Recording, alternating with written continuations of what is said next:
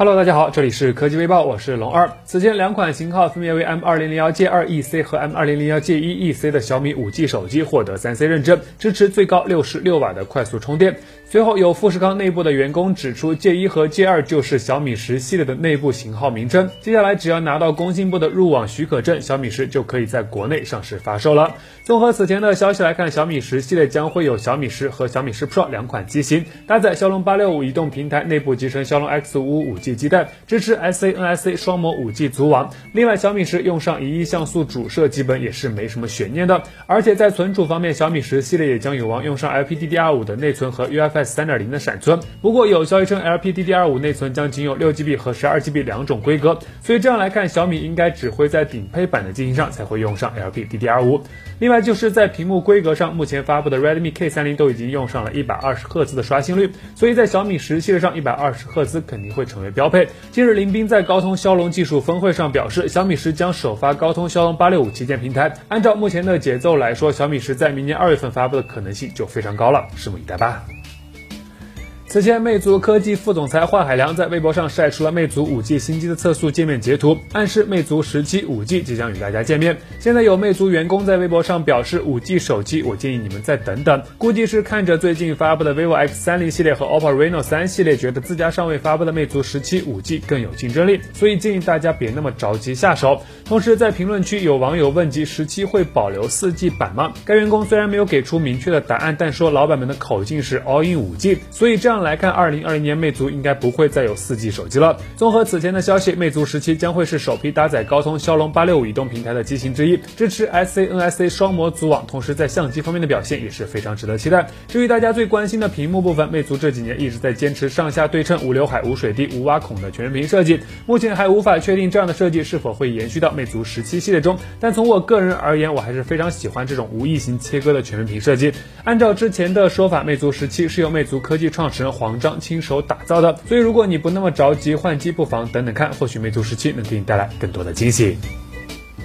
距离三星 S 十一系列的发布越来越近，现在网上又曝光了一张号称是 S 十一系列三款机型的保护膜照片。图中表明三款新机的型号分别是 S 十一 E、S 十一和 S 十一 Plus，屏幕尺寸自然也是从小到大。目前了解到的是，三款新机的屏幕尺寸，S 十一 E 大概在六点二到六点四英寸，S 十一为六点五英寸，S 十一 Plus 则是更大一些，达到六点九英寸。结合目前的消息和保护膜来看，三款新机都将采用打孔屏的设计，上下额头进一步收窄，屏占比非常的高。新机机的国行版将搭载高通骁龙八六五移动平台，支持 SA、NSA 双模五 G 组网。不过还有一个问题，据微博网友爆料，原本应该要发布的 S 十一系列，三星很有可能将该系列称之为 Galaxy S 二零。具体是不是这样，目前还不好说。有消息显示，三星 S 十一系列将于二月十一日正式发布，比原计划提前了一周。届时所有谜底都将揭晓，拭目以待吧。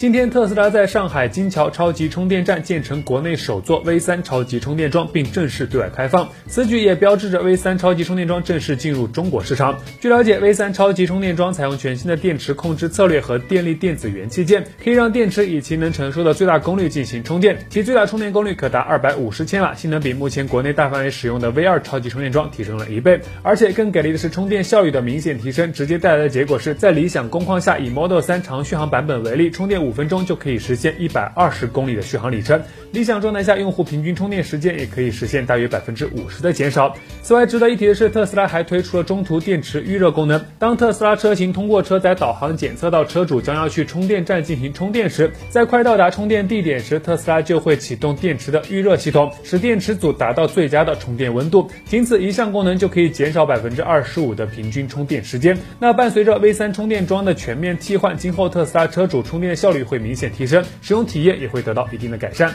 不过呢，前提是你得有钱买一辆特斯拉，不然以上的消息就完全与你无关了。